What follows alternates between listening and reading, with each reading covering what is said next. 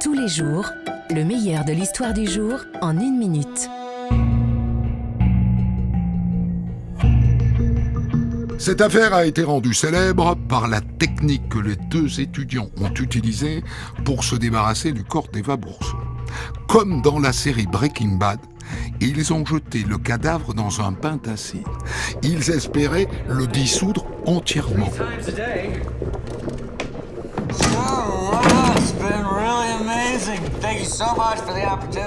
Mais ils n'y sont pas arrivés.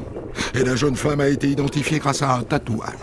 Et quand on a demandé à Taem Rani et Zakaria Banouni pourquoi, ils ont répondu qu'ils avaient tué Eva pour la voler. Parce qu'ils consommaient toutes sortes de drogues, LSD, kétamine, opium, cocaïne, atropine, et qu'ils avaient toujours besoin d'argent. Ça vous a plu?